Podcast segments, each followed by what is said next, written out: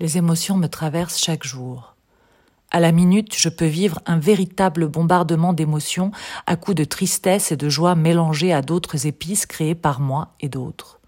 Je suis un champ de mine qui est miné aussi par les événements ou non-événements de ma vie chaotique.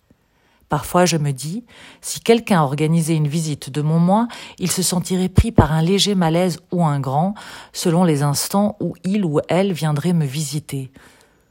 Alors je ferme les frontières, ou décide de fermer la porte de mon mystérieux intérieur. Une grande chambre à coucher avec un lit énorme trônerait là au milieu d'un véritable capharnaüm.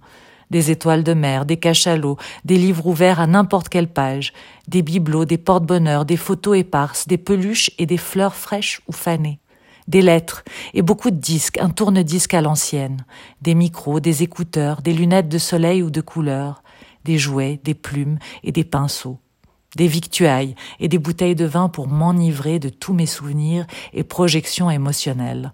En voilà un beau bordel. Mais c'est ainsi que je vis au quotidien. Je me refuse de tout ranger et à chaque moment un objet tombant du ciel viendrait se poser.